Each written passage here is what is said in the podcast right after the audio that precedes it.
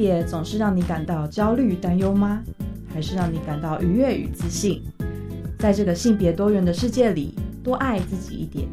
让我们支持性别平等。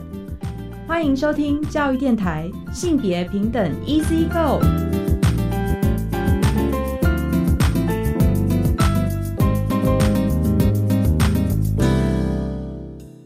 听教育电台性别平等 Easy Go，我是玛丽。不知道大家这礼拜过得好吗？这个礼拜啊，就是十一月哦，其实是一个蛮好的一个媒体试读月。为什么这么说呢？因为这个月啊有金马影展哦，那是从十一月二号到十一月二十号，所以我有很多的朋友都在问我，你有没有去看金马影展呢？那我自己也看看到里面有一些我蛮喜欢的影片哦，包含像是以你的名字呼唤我。是在讨论一个男孩子他在探索自己的情感，还有像他的性倾向这样子的一部影片哦。那其实也非常推荐大家，就是呃可以在金马影展的网站上去浏览看看有没有你喜欢的片单哦。那像我自己是非常喜欢用呃电影或者是电视剧一边看啊一边有娱乐效果，一边又可以媒体试读。那推荐给大家喽。等一下的性别大八卦呢，我们要跟大家分享的新闻呢，是关于祭祀工业。那目前的祭祀工业的条例里面呢，其实是有点规定哦，就是像派下员，就是主要祭祀的角色，是以男性为优先，那女性是排序在后面的。那之前就有一些民众哦，就对这样子的一个法规提出了一个视线的申请。那我们稍后呢，在性别大八卦跟大家分享详细的新闻。今天的性别慢慢聊呢，我们邀请到了一位中学教师哦，芋头老师。来跟我们分享，就是他在教师专业社群的经营上面，其实曾经以性别议题为主题哦，那办理一个相关的，有点像是呃培力的社群，或者说我个人感觉有点像社团活动哦。那也蛮好奇，就是怎么样在教师的同才社群里面呢经营性别主题？那稍后再请芋头老师跟大家分享。让我们先进行性别大八卦，性别大的性别大八卦要跟大家分享的新闻呢，是关于祭祀工业排除女性的派下员。那在事件案当中的言辞辩论呢，有律师提到说，目前呢宣告违宪的几率其实蛮高的哦，意思是我们可能未来在派下员的这个工作里面，不会再有这种排除女性以男性为优先的关键哦。那首先先来跟大家分享一下，其实目前呢在关于祭祀习俗的这样子的一个规定里面呢。呃，台湾是有个法规叫做《祭祀工业条例》，那它里面的第三条呢，就有提到，就是有不同的角色嘛，所以像是所谓的派下员，其实就是祭祀工业所呃他们的设立人，还有继承他的派下权的这样子的一个人士哦，主要就是要负责所有祭祀相关的事务。那目前呢，可能有个规定是以男系子孙为主，然后如果说都没有男系子孙的话，才会以女性的派下员作为地步。那这个其实呃，大家也还蛮可以想象的，因为我们传统祭祀文化里面，其实就有这种，嗯，可以说是所谓的重男轻女吧，哦，就是当在传承或者祭祀的时候，可能是以父系家族哦，就是男性的生理男性为主，所以其实沿用在目前的祭祀工业条例里面，就其实是有提到，原则上是要以男性为派下员，就是这种祭祀权利的继承者。那但是其实祭祀工业啊，通常都会累积蛮大的资产。所以其实也会有一些女性会想要呃一起加入管理的这样的角色哦，所以有女性想要去争取当派下员，但是又会受限于法规，其实比较就是有点像失去她能够争取的权利哦。所以日前呢就有两户民众陈姓和许姓的两家人。呃，就有主张说这个法令是不是有违反性别平等，然后就有要申请释宪。那其实，在十月份的时候呢，呃，宪法的法庭其实曾经召开言辞辩论，然后大法官呢，他们有选择四位学者来去呃，就是分享对这样子的议题的看法。那这四个学者其实都有指出说，这个规定啊，应该有违反目前的宪法，所以法界目前是认为哦，这个这一条规定其实宣告违宪的几率是蛮高的。哦，那这个规定本身详细的哦，明确的它的写法是：本条例施行前已存在祭祀工业哈等等的一些内容里面啊，如果他们没有特定有规约或者是规约未规定者，那他派下员的设立呢，就是以男系子孙为主，包含养子。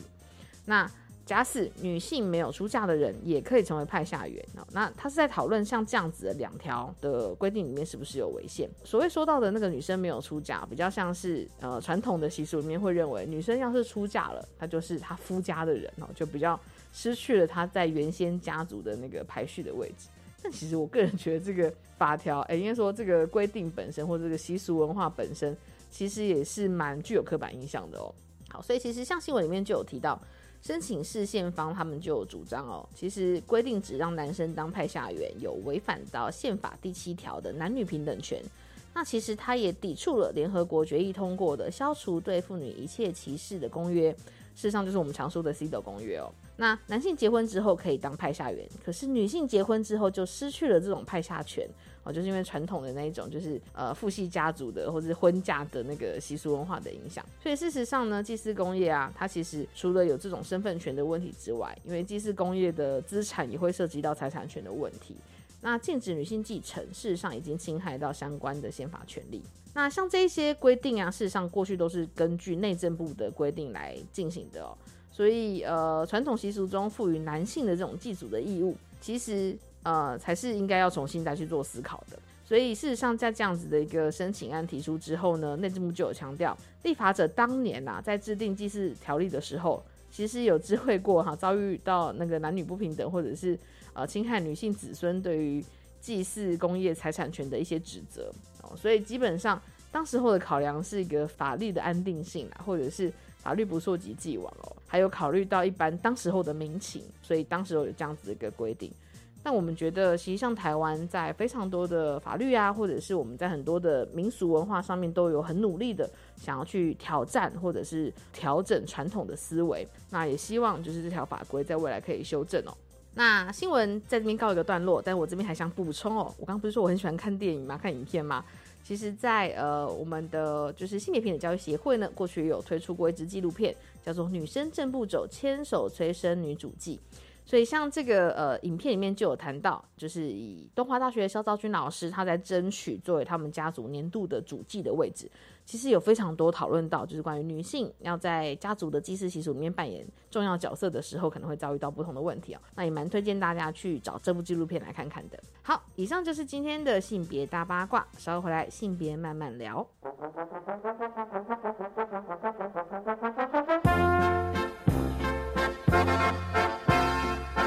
性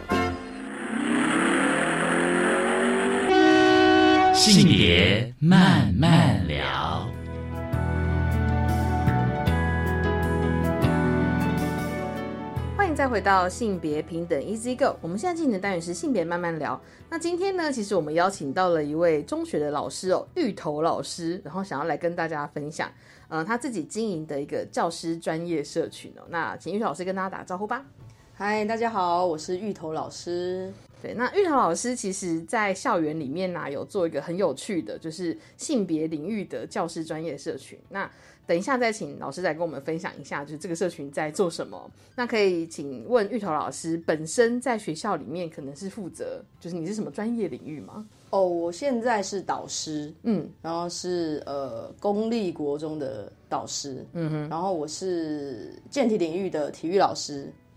对，那我现在负责的部分大概是这里。比方说你是在求学过程当中，其实就是以就是要成为体育老师为目标吗？因为我从小就是书读的不好，可是很喜欢运动，是，我的气质是比较中性的。嗯，然后我其实，在学校的时候，对于老师这个工作，其实就是不是很喜欢，但是不晓得为什么，就是我觉得好，好像当体育老师是可以的，然后体育老师可以穿着体育服，然后运动，每天都可以运动，多么开心。嗯，对，这个大概就是为什么我会慢慢的变成体育老师的原因。会这样子问，是因为在那个开录前小聊了一下哦，然后芋头老师有讲说他大学的时候是念国文系的，哦然后是到研究所的时候才转换的领域。对，所以其实是在你当就是成为教师的这条路上，你有转换目标，还其实你是慢慢的朝向你想要走的目标前进的？其实就是走一步算一步。欸有很多人是这样，因为其实考大学的时候并不会那么快速的意识到你真的想干嘛。对，考大学的时候还是联考呢，我是考了四次联考，哦，所以我说我成绩不好是 是真的。是，然后那时候念的是中文系，嗯，那念中文系的时候，其实就是一直在呃校队，就一直在校队打球这样子，嗯，然后上课也不是那么的专心这样子，嗯，然后后来毕业的时候就。嗯，有朋友跟我说，哎、其实是不是可以去试一下去考体育研究所？所以我就去念了体育研究所，才在体育研究所修了体育的教育学程，嗯，然后实习，才现在变成正式老师这样子。嗯那当你成为就是体育的老师之后，因为其实像我们过去有请一些体育老师到呃节目上来分享，就是包含体育里面也会蛮需要性别视角融入的，因为它就是一个其实包藏了很多刻板印象的领域。对，所以你自己在从事体育教学工作的时候，你有这些观察吗？我说过嘛，我之所以会成为体育老师，是因为我念了体育研究所。嗯，然后在念体育研究所的时候，我那时候研究的东西其实就是跟性别领域有关系的。哦可是那时候大概是民国九十三年、九十四年，那个在透露年龄，那时候在体育的高等教育的领域，其实对性别研究其实并没有很多，嗯，所以那时候其实几乎就是我是自己写这样子，所以就拿到硕士，也拿到了教师证，然后后来又考上正式老师，然后工作了十年之后，我就是又想起哦，工这十年里面，我其实负责的大部分是行政事务，就是学务处的生教组，所以呃，就一定又会接触学校的性平事件。然后也是因为这些性平事件，就是感觉这个性别啊、性平这些议题，就是在工作上也是一直会出现，然后我好像需要一直去了解，所以我在十年之后的，我就去又念了第二个研究所，就是呃性别呃性别所这样子。嗯对，所以你要说我有性别视角，或许就是我可能跟其他的体育老师，因为这些成长的过程、读书的过程不太一样，所以确实是有时候看事情的角度跟其他人也不太一样。嗯是，那因为我们今天其实主要聊的就是你在教师有点像同才里面，你们其实做了一个教师专业社群，然后是性别主题的，对，有点像是在你开始意识到你对性别议题的呃兴趣，或是对这件事情关注之后，你也想要在同才之间打造一个友善的环境吗？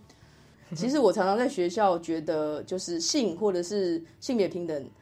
这些事情，其实常常担心，比较担心的，其实都是大人，嗯，就是我们这些没有受过性别平等教育的老师们，没错，因为我们成长历程中没有，其实没有受过性别平等教育，所以其实会很担心说，啊，这个年纪这样可以吗？或者是他们这样子会不会有危险呢？会不会有什么事他们没有注意到的呢？就这些担心，不管是老师、家长，甚至是所谓学校的长官，都会很担心这样。然后我发现，其实同学之间互动，或者是同学遇到的这些呃跟性或者性别有关系的问题，我觉得他们其实会有自己去理解世界的方式。你说学生们其实是有，嗯，对，那有时候如果有缘遇到，然后去介入，可以跟他谈，那我觉得其实是蛮好的。但是我会觉得，就是大人们的担心，有时候真的是有时候太低估小孩子了。没错，而且因为其实像你在当时教组长，应该处理很多性平事件的时候，应该会碰到很多焦虑的老师。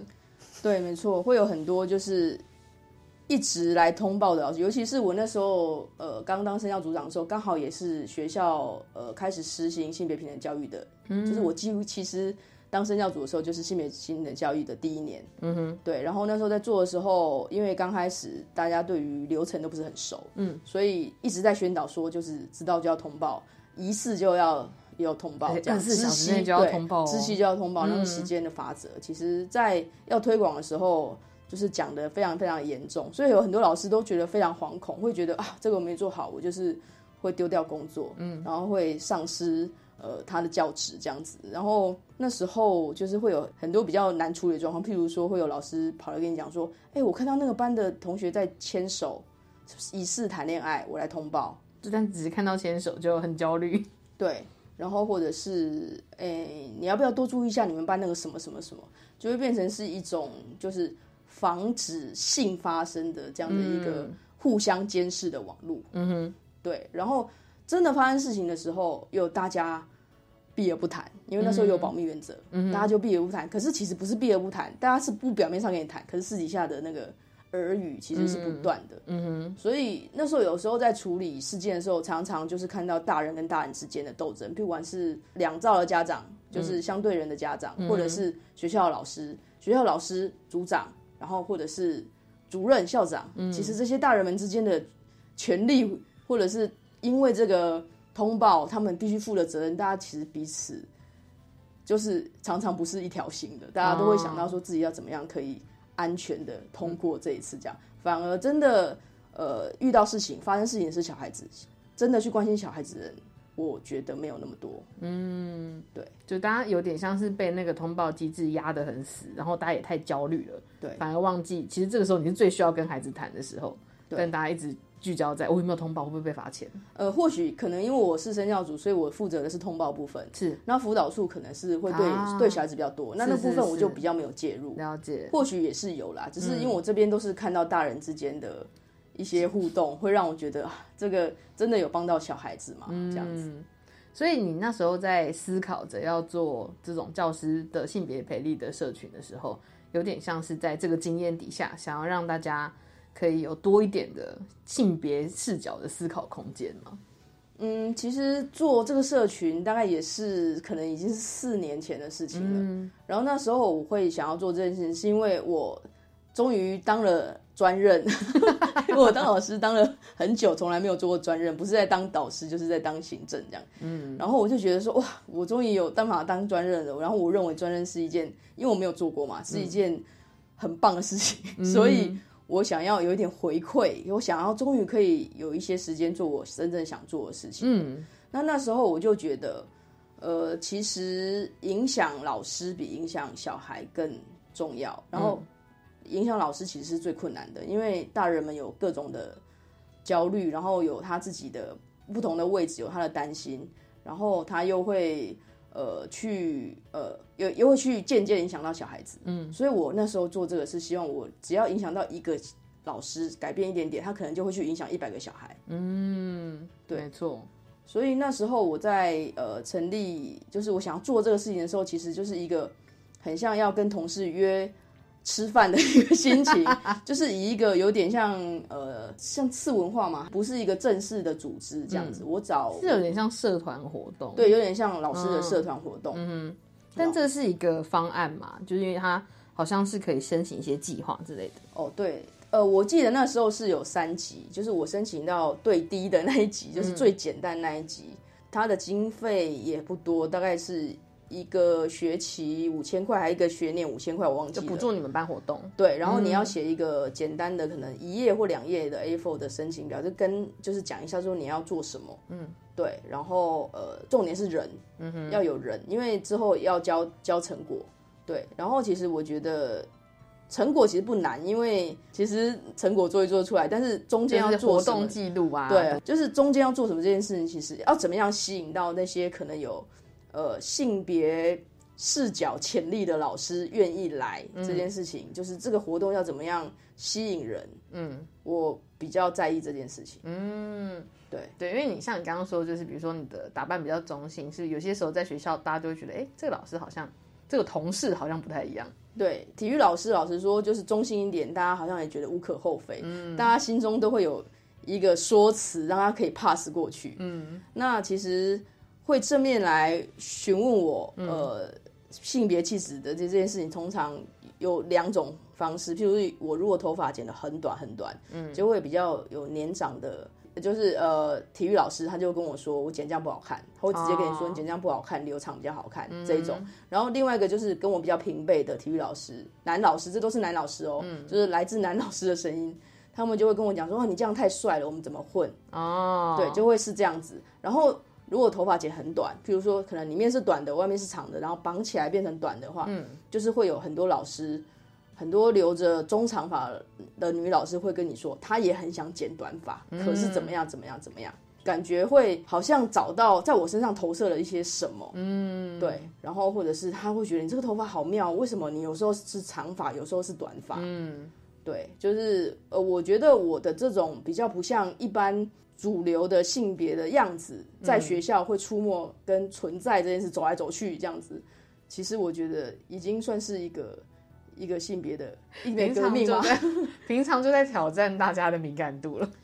对啊，就是我，嗯，这有挑战嘛？就是有的时候确实我就会比较多老师同才老师会讨论我，你为什么要做这样的选择？嗯，对，是那可能那就是一个讨论性别的一个契机，这样子。没错。对。所以你会，比方说你会观察，就是呃，来跟你互动的老师，谁感觉是潜力股，就是可以讨论性别的，或者是我可以稍稍影响到他们的，就把他拉进社团，这样吗？对我就会说，哎、我礼拜几在什么图书馆，然后有一个演讲，然后这个是呃教师专业社群，然后我觉得这个演讲很有趣，然后哎、是要讨论，举一个例子，可能要讨论，可能要找一个讲师过来，然后他可能要讨论就是呃性别或者是讨论性解放等等的这种，然后有东西吃，嗯，然后你要不要来这样子，嗯，对，然后时间是什么时候到什么时候这样子。就是会有这样的私底下感觉，就是很像要揪吃饭那种，啊，然后他就感觉说啊，不然我过去吃一块炸鸡好了。嗯，对，然后就听一下，感觉同事可以聚在一起聊聊天这样子。嗯，对，所以其实曾经一度确实是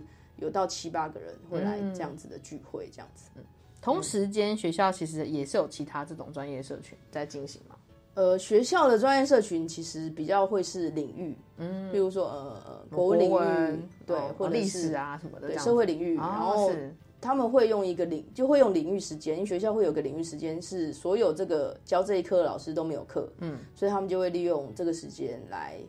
做开会，嗯，对，然后或者是共备，嗯，然后其实很多时候教成果就是他们可能会一起研发出一个课程，哦 OK，就是我们就做了一个教案，然后大家可能就是可以怎么样应用这样。对，哦，那我觉得听起来你这个比较有趣啊。可是这个，因为我可能是因为就是也是四年前，大概那时候公投的是时候，我觉得不管是你日常生活中打开手机看到网络，打开电视，大家都在讨论性别，我觉得那时候好像是一个这个契机讨论，你不觉得超级正常吗？嗯，对。然后有时候也是没办法躲了，不如就正面迎击，然后找一些盟友，呃，或许在投票的时候可以影响更多人。嗯而且那时候有超多奇怪的资讯，跟其中一个公投案是在讲国中小要不要实施同志教育嘛。对，对，所以其实这个刚好就是非常贴切在大家的教学的状态当中。刚刚芋头老师也有讲说，这个专业社群有个名字，听起来蛮浪漫的。呃，这个名字叫做“青春藏了谁”。嗯，那这个其实就是那时候在公投期间是热线嘛，反正就是那时候也是为了校园的这个议题，就是这个公投的题目。嗯，长大之后的同志去回到你的母校，去谈论你。在原本母校发生，你怎么长大的？就是你身为一个小拉子或者小 gay，你在你原本的学校里面，你想对学校说什么，或者是你跟大家说说你身为一个同志学生的一个心情这样子。嗯，然后我就直接取这个名字。为什么我要取这个名字？跟老师讲，老师可能就会觉得哦，对哦，或许我们学校真的也是有很多同志学生，可是真的跟你出柜的有谁？嗯，那有一些老师会取隐隐约会有，嗯，但是其实我觉得在我们学校感觉是少的。嗯哼，对，嗯，那学校的辅导处在这个部分也不是有这么这么大的在推广这个部分。嗯，了解。对，所以等一下呢，可以请玉老师再跟我们分享一下，在青春藏了谁的这个呃社群活动里面，到底有哪一些有趣的内容？那我们先休息一下。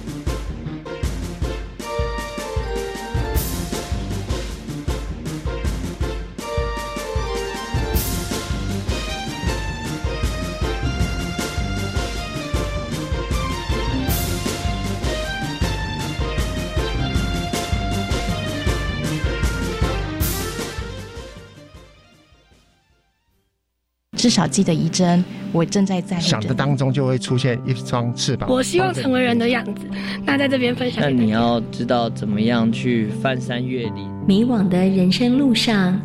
你需要支持和力量。每周日下午一点到两点播出的《星星亮了》，将分享总统教育奖得主的故事，让困境闪闪发亮，成为人生指引的北极星。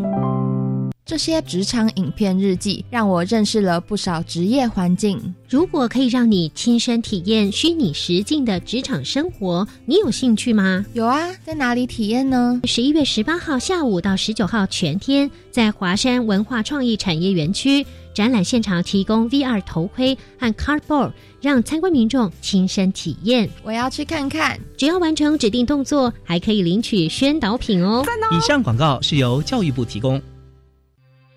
居家照护确诊者隔离天数将在松绑，十一月十四号起将实施五加 N 隔离新制，也就是五天隔离加上 N 天自主健康管理。自主管理期间，只要快筛阴性或是距离解除隔离日满七天就能解除。此外，政府将扩大发放低收入户、中低收入户、国小学生每个人五剂快筛。国小学生将由学校发放，低收入户与中低收入户未来可以到地方政府社会局或公所领取。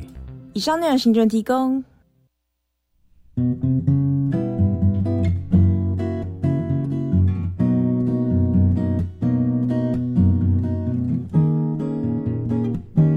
我是苏命苏米恩，你现在收听的是教育电台。Open your mind，就爱教育电台。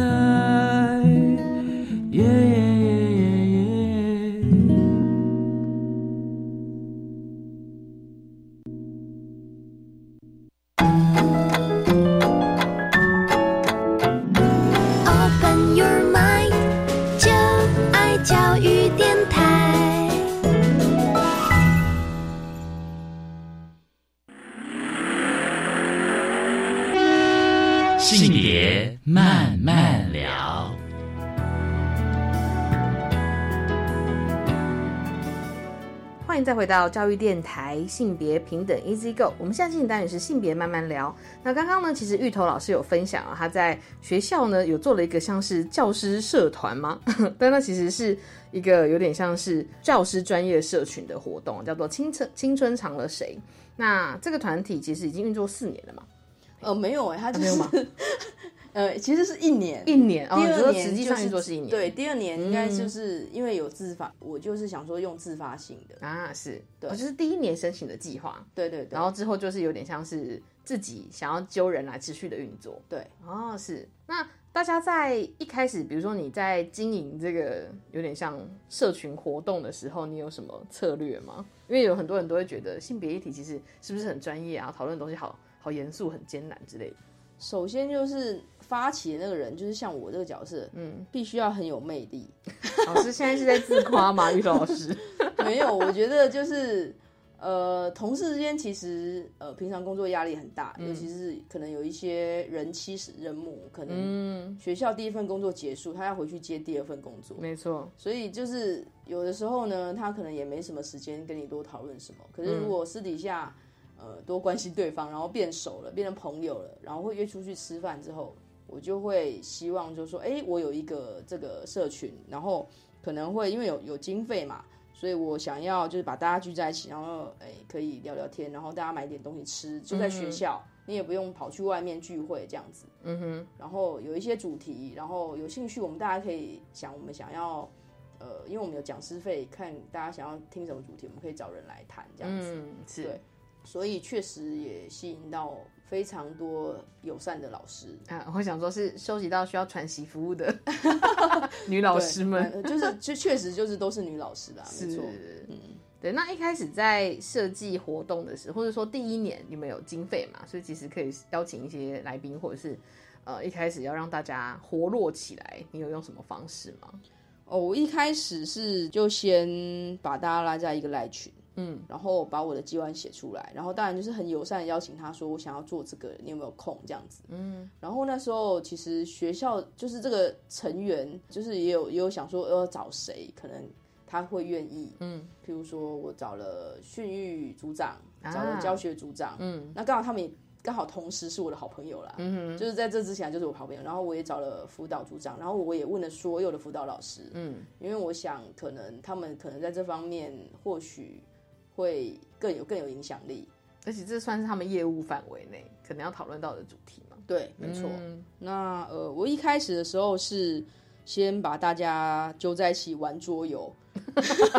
还没有跟性别相关，对营造团体动力。对，就是我想要让大家觉得，哎、来这边很好玩，大家可以一起其实讲干话，不用这样子，嗯好像在讨论工作这样子。对然后或者是大家可以吐吐苦水啊，然后反正有东西可以吃啊。所以第一次我们是办了一个玩桌游的游戏这样子，嗯然后我就会说啊、拜托啦，我要做这个社群，不然你来啊，然后签个名，拍个照，嗯，对。然后他来，如果感觉他那个气氛是欢乐的，我觉得可能他也不会那么觉得好像是到底是要干嘛或排斥这样子。嗯所以我会那时候就会说，哎，你要来是你要你可以来吃吃喝喝一起玩，嗯还是你只是想打声招呼，照个相就可以闪人？嗯，就是我反正我就叫他人先到，也 OK，就先来这样子。对，先来先来这样子。嗯反正就是你在你的办公室在二楼，你就走到三楼，反正四点的时候去拍个照，跟大家打声招呼。嗯嗯嗯这样一开始的时候比较不会让大家觉得你到底要干嘛。嗯，加入门槛很低，对，很 不错，很不错，没错。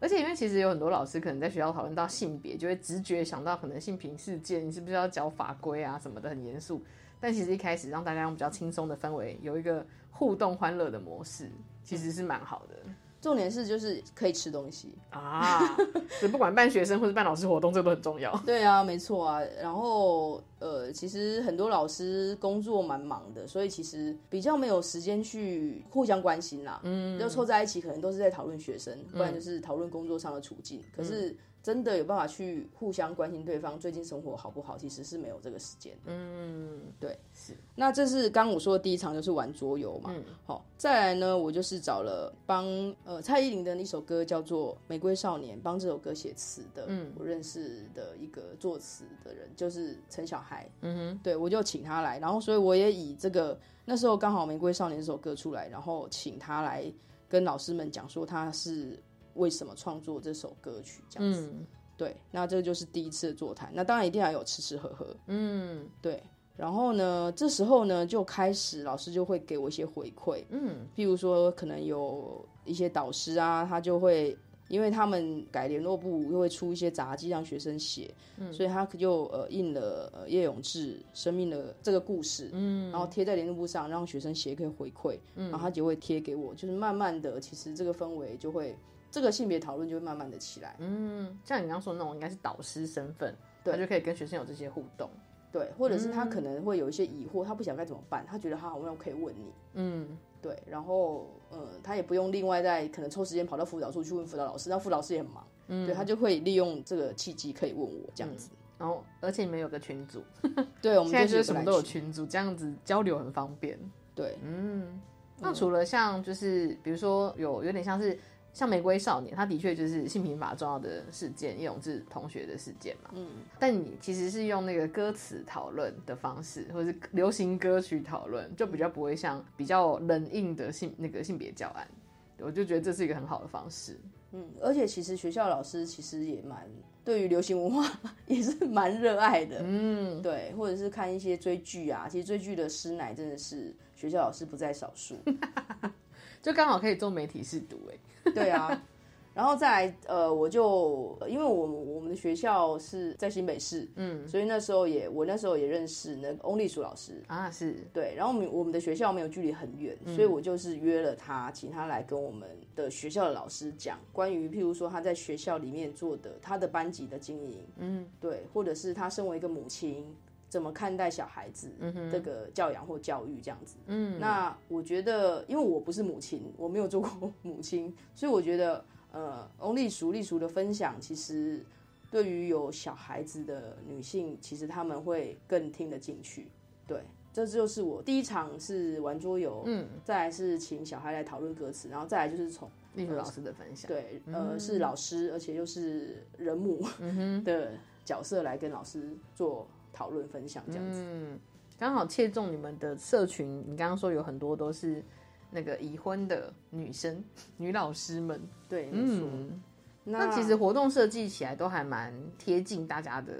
不管是个人的需要或者是教学的需要。哎，呃，我觉得是不是也是刚好？我觉得那时候感觉是，我觉得那时候的公投气氛应该也让蛮多关心这个议题的老师或者友善的老师会觉得可能可以做点什么。对啊，那时候就是真的就是感觉到处都在讨论性别，到处都在讨论同志，到处都在讨论这个东西可不可以，那东西可不可以。然后老实说，就是有时候会觉得说哇好累哦，然后很多时候也会就是可能你平常就是可能老师在办公室就会提到，嗯，譬如说呃像那次公投的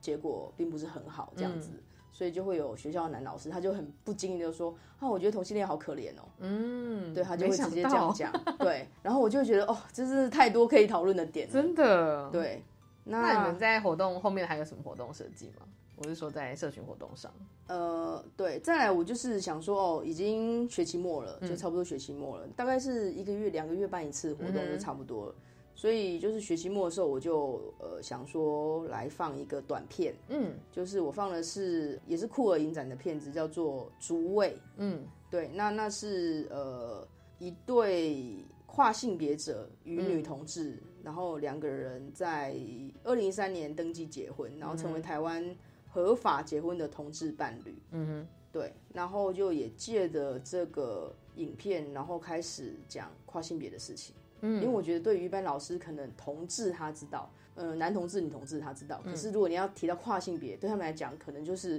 可能老师有去泰国有看过变性人，对他们来讲，可能就是人妖，人妖打排球的人妖。嗯，对，只有这个印象。对，然后可是要讲到跨性别的时候，他们就觉得是不是人妖？因为对他们讲有点太遥远了。嗯，可是借着这个纪录片，让他们去看到真实的人是这样子。嗯，然后那时候要讨论的时候。他们就会有比较多的共鸣，嗯，问问题这样，不然一开始问他们有什么问题，其实他们其实是想不到的。对，那可是重点就是我反而要我要备课备很多，就是关于跨性别的处境什么的。是对，所以我那时候就是也去问了我身边的一些跨性别朋友，去为了应付可能老师们会问的问题这样子。哦，对，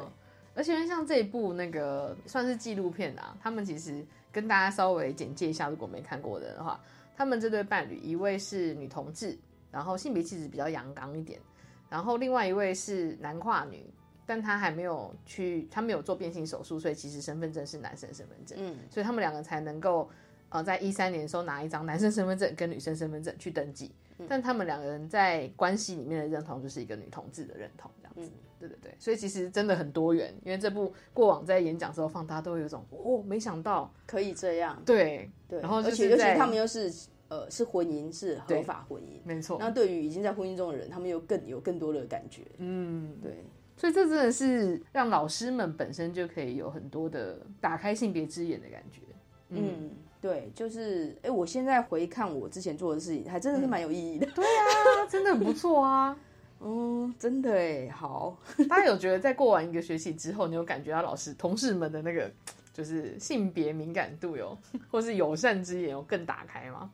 呃，我相信是有的啦，但是老实说，我会觉得同事之间，我就会希望同事之间的这些连接可以强一点，嗯，就不一定是说哦，你是同领域老师，或是你是同年级的老师会这样子，那我反而会觉得，如果真的遇到这种性别或者是关于性学生的性的困扰，甚至是老师自己本身的困扰，嗯，我觉得其实大家都可以提出来讨论，因为我觉得。如果老师他可以看看待自己的性或者自己生活中的性别，可以打开眼界，这件事情才会是真的影响到他这个人，然后他因为做的工作，才可以再去影响更多人。嗯，不管是影响自己周遭的，还是影响自己的学生。对，所以我其实跟这些老师变成好朋友之后，我其实也常常谈论他们婚姻，或者是 情绪支持，或是或是去了解，就是在婚姻中的困难，或者是或者是呃。身为人妻，或是身为人母，是，所以我觉得，因为我我目前就是还没有结婚，结过婚，也没有生过小孩，嗯，可是身为一个女性的角色，我觉得有时候去听他们讲，然后或者是我可能提出一些不同的观点给他们，他们可能就会觉得，哎，很不一样，这样的互动其实蛮好的，嗯，没错，我觉得其实这样子的，像应该说我们过往啊，在一些公司行号，他们会有那种性别社团，就真的是那种自发性组的社团。那当然也会是娱乐类的，有可能就是以性别为主轴的，蛮多的。但我之前其实不是很了解，就是教师领域其实也可以运作起来，真的有点像是社团的方式，就是彼此培力上社课这样子。对啊，然后我觉得这部分事实上是蛮值得呃听众如果有老师身份的话，大家也可以一起考虑看看，你们有没有需要在学校里面也是弄个类似的教师社群。对，就是或者是我建议蛮可以的，就是弄弄一个，就比如说呃品酒，品酒，然后性别融入，对，然后大家讨论可能就是一起去，你知道有钱嘛，就是或者是或者是吃饭吃饭团。社交的那一种。对，那我的意思说，如果你有真的是想在学校做一些什么，是。希望一些议题可以让老师可以自在的讨论，因为自在讨论才可以真的影响人。没错，对。所以就是可以借由这些日常生活中，大家可以比较轻松的场合，嗯，去讨论比较好，嗯，比较不是像譬如说，可能像研习这样硬邦邦的，大家就是很想马上划手机，嗯，只是来混个时数的感觉，对，哦，好，非常感谢芋头老师的建议哈。那当然，这个不是属于社团啦，应该说教师专业团体运作起来，可能还是会有一些，比如说，呃，有没有什么困难点或者是一些挑战啊？那我们稍后再请芋头老师来跟我们分享，先休息一下。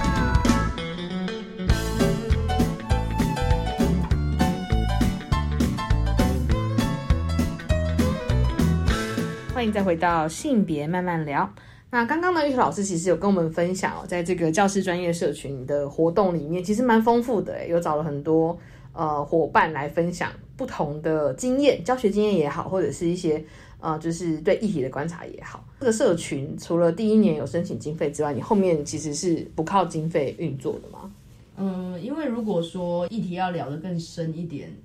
可能是五千块不够，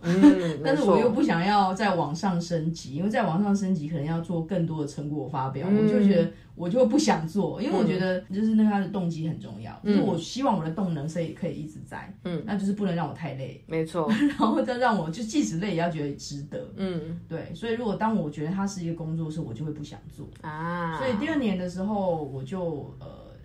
问一下老师们愿不愿意继续。嗯，然后想要讨论什么样的议题，然后如果愿意的话，那我可以，如果我有的资源，我就去找讲师来这样子。可是讲师的费用可能就没有办法，就是可能就是大家要友情赞助，就平均分摊哦，是是是，平均分摊这样子。所以在第二年的时候，它这样子就变成一个真的是自主运作起来的社群的感觉了。对，没错。嗯，那就是在第二年的时候，就是那时候。也刚好，我身边有个朋友跟我提到说，他其实是一个呃，他是个精神疾患，嗯，对。然后他其实，在发病的时候，就是他国中、高中的时候，嗯，对。然后刚好那阵子，其实每个当导师的人，多少都会遇到呃，学生有自残，嗯，自残的行为，或者是有一些自杀意念的传达这样子。那老师们其实焦虑感都很高。如果说他又是没有遇过、没有经验，或者是学校没有给他什么资源的话，他其实是会很担心的。嗯哼。所以就是第二年的时候，我就请到了这位朋友，然后来学校跟老师说，他那时候当学生的时候，他自残。为什么自残？学生会用什么方式自残？嗯，学生自残的动机有哪一些？那自残是真的就是会有传染效应嘛？嗯，那真的很需要自残的人，他们在想什么？嗯，我想这个东西分享的时候，同事的反应是会有一种哇，居然是这样子，同事蛮焦虑。我想也是哎，对，因为这个应该说本来就是一个大家会觉得很敏感的主题，然后听到就很紧张。实际上听到一位真的是在这个状态中，或他本身就是有自杀一年的朋友来分享的话，应该蛮冲击的。对，因为其实学校呃要做自杀防治的研习，其实也每次都有。嗯，可是我们每次可能都是听到助人者，嗯，或者是商师、社工一个可能比较管理的角度，或者是怎么协助人的角度去老实说，协助人的角度，其实有时候因为他的角度就还是不一样。那如果真的可以找到一个他可能就是有自杀意念，或者是他其实就是有习惯性自残的人，然后来跟老师们讲说他发病的时候感觉是什么，或者是。他为什么一定要做这件事情？嗯，我觉得其实老师们确实是蛮冲击，连我都蛮冲击的。我就是因为听过那个朋友讲过之后，我就觉得说，哇，好想要跟就是让更多老师知道，就是你的学生的状态是这样。然后有一些担心真的是过多担心，因为他就是这样，对你担心也没有用，嗯，或者是你硬要教他怎么样，其实是没有用的。那为什么他会躲你，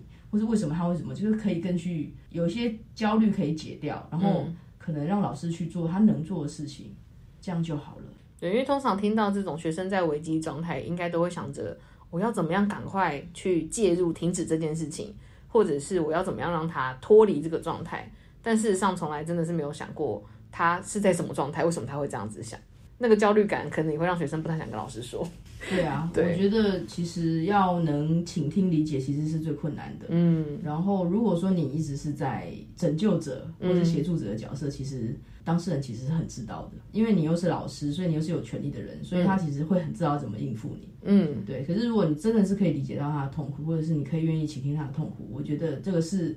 比较困难的，因为倾听痛苦这件事情其实是很消耗能量的。嗯。对，然后可以接触一点点，或许老师们这样就够了。那接不住那没关系。降低老师焦虑真的也是一个蛮重要的事。就是如果你说的学生感觉得到，学校都不会做这件事，学校只会增加老师的焦虑而已。尤其是各种校安通报的机制啊，你们就一定要注意什么的。我觉得那利益是好的啦，就是让大家知道，在最糟糕的状况下，大家可以一起启动，至少可以某种程度的接住学生。可是那个压力又让大家不是只是想接住，可能老师也会觉得，我除了接住之外，我还会不会需要承担什么事情？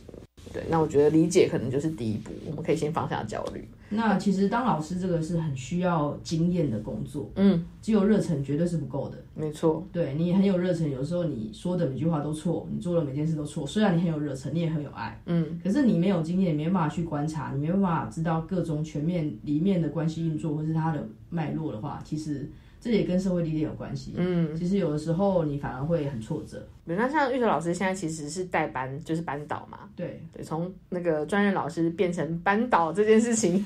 跟你在就是教师专业社群这些培力的运作，你觉得有什么交互的影响？你来当行政的时候，也会觉得哈，当导师是什么样的感觉？嗯，感觉是很辛苦，然后什么都要大小事都要张罗这样。可是当你真的去当导师 的时候，你才会知道说，因为蛮复杂的，导师其实就是学校的第一线，嗯，不管是学务、教务、辅导，导师都是第一线，嗯，所以你要知道的，你要懂东西，其实更多，然后其实很吃个人特质，然后当然像我刚说的修炼也是有，对，那呃我在当导师之后呢，很多人都会觉得导师其实就是学生的常规啊，什么都要管理啊、管制啊。其实我一开始在当的时候，确实也是非常焦虑。嗯，大家会觉得导师其实是学生在学校里面的父母啊，是可以想象那个角色。对，那很多时候其实导师的说的话、导师的评价，其实对学生都很重要。嗯，对学校其实也会相对尊重这个导师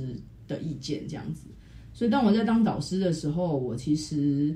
在呃性别上面，或者是在学生谈恋爱上面。我虽然在平常常规可能是很严格，嗯，可是其实我从一开始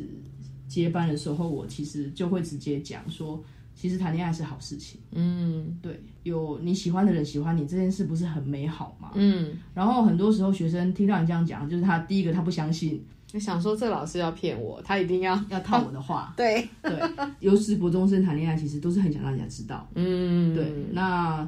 呃，很多时候我反而是要去应付其他班老师的焦虑，或者尤其是家长的焦虑最多。当家长他很担心小朋友可能因为骗他，可能是为了要跟谁出去，是不是在谈恋爱都不跟他讲的时候，他有时候会来问你这样。嗯。然后那时候如何安抚家长的焦虑，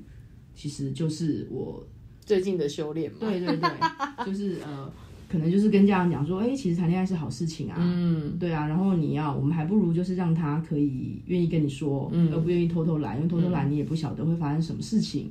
对，就用这个方式去跟家长讲，然后就会跟家长保证说，哦，其实，呃，他在学校呃该做的事情就是都不用担心这样子，因为家长就是最担心小朋友学坏，小朋友该读的书不读这样子，常常就是都是这样子的教育这样。嗯，但我就觉得像我们这个没有受过性别平等教育的世代，难道都是假设十八岁会有一个那个性别平等大礼包掉到你的脑里，你就会知道怎么谈恋爱，怎么跟人家互动吗？不太可能。对，然后特别是在青春期的阶段，他已经开始会对自己或对别人感到好奇了。那让他学习一个平等的交往互动的练习，我觉得真的是蛮重要的。家长会焦虑，应该都是因为通常都是发生事情的时候，家长才会知道。那你不如在事情可能他有机会聊的时候，就建立一个可以聊天的互动的可能性啊。嗯，对，所以我觉得玉彤老师刚刚说的这个分享，完全是超级重要的。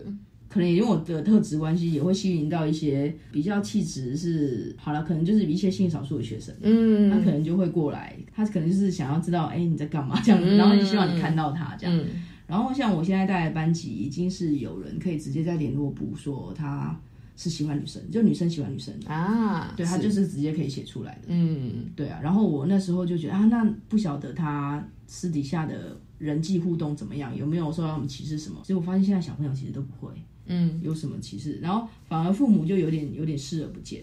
哦，就是没有跟孩子谈，因为写在人物上，爸妈有看到。对啊，他会直接写，他就说我已经是呃偏向就是喜欢女生，我觉得我应该是同性恋。然后家长就在那边签名这样，然后家长来，他也没有特别想要跟我谈这个。然后因为我也不想特别标签化。对，如果家长觉得那不是问题，那当然就不是问题啊。那为什么还要把它提出来当问题？嗯，这倒是蛮有趣的。对，你刚刚说是在联络部，在学校里面，其实学生也会特别感觉得到哪个老师对某个议题是比较开放、比较友善，或者是这个老师感觉对这个东西的接受是高的，他就会愿意跟你聊这件事情。像那个玉老师刚刚分享，从教师社群慢慢的引导同事们都展现出这种友善的气质，可能会让更多学生像愿意跟你分享一样，就是愿意跟他们自己的老师分享。或者是有时候在一些同事，有时候当然你知道我们这个社群，有时候譬如说像体育老师，嗯，就是篮球教练。可能男学生扭扭捏捏什么的，他可能就是随手就说干嘛同性恋哦，哦，就是你知道对他们来讲非常非常特别的事情。我感觉体育老师好像是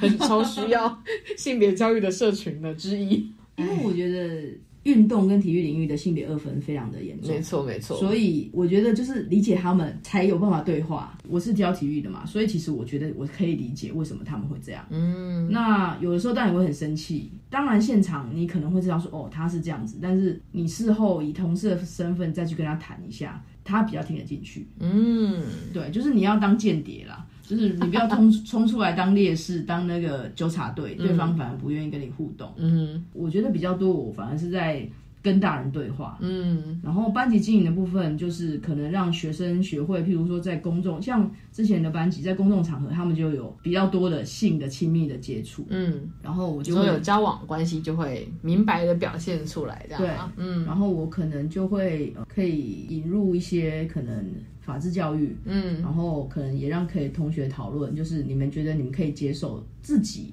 在公众场合展现出来的身体的亲密的呃界限到哪边？然后你看别人不一样，有些自己可以，可能自己很保守，可是他看别人可以看的很多啊。对，反正就是这就是这是我上一个班级曾经发生过的事情。是，对，就是我在班级我利用呃。班会做了一个这个身体界限，在公共领域身体界限的一个讨论。对，我觉得大家要正面直击这个孩子，就是会有情感的需求，他就是会期待或是渴望跟别人互动，特别是不管是恋爱的互动或是其他的互动。对，所以不如借这个机会教育，我觉得也是很重要，或者是很恰好可以符合孩子需求的内容。嗯，对，或者是跟他们讲说，哎，可以躲到什么地方去？哎，青少年真的没有什么发展，自己可以找到一个就是私密空间可以来发展的恋爱的那种机会。对啊，然后让双方家长都 OK。学校也不会怪你，有时候学校会怪你为什么没有管好，也有可能会觉得你们班在谈恋爱，你不知道嘛？嗯，对。然后我要怎么让长官觉得说，哦，一切在我掌控之中，然后家长也不会来告，嗯，对。然后又跟学生讲说，你们不要太高调，因为老实说，在一个群体里面，学生可能就觉得你是可能是很嚣张，反正这有可能会有一些很多额外横生出来的枝节，嗯，对。可是我觉得要好好的让他们好好谈恋爱这件事情，我那时候真的是煞费苦心。让他们可以继续谈下去，不要有什么阻力这件事情，除非他们自己分手，我也没办法。嗯，对，但就是该跟孩子谈的界限，然后意愿这些事情，你还是跟他们谈，然后让他自己有自觉的那个能力。我觉得这就是呃让家长也安心，让同才可能也安心的一种可能性啊。对，有时候你也是要有冒一点风险。对，那今天其实非常谢谢玉秋老师来跟我们分享哦。如果说你是一个对性别议题有兴趣的老师，然后你想要在你的同才团体里面打造一个友善的社群的话，真的可以参考芋头老师的经验。然后非常谢谢芋头老师今天的分享，谢谢，那也谢谢大家家收听我们今天的节目喽，拜拜。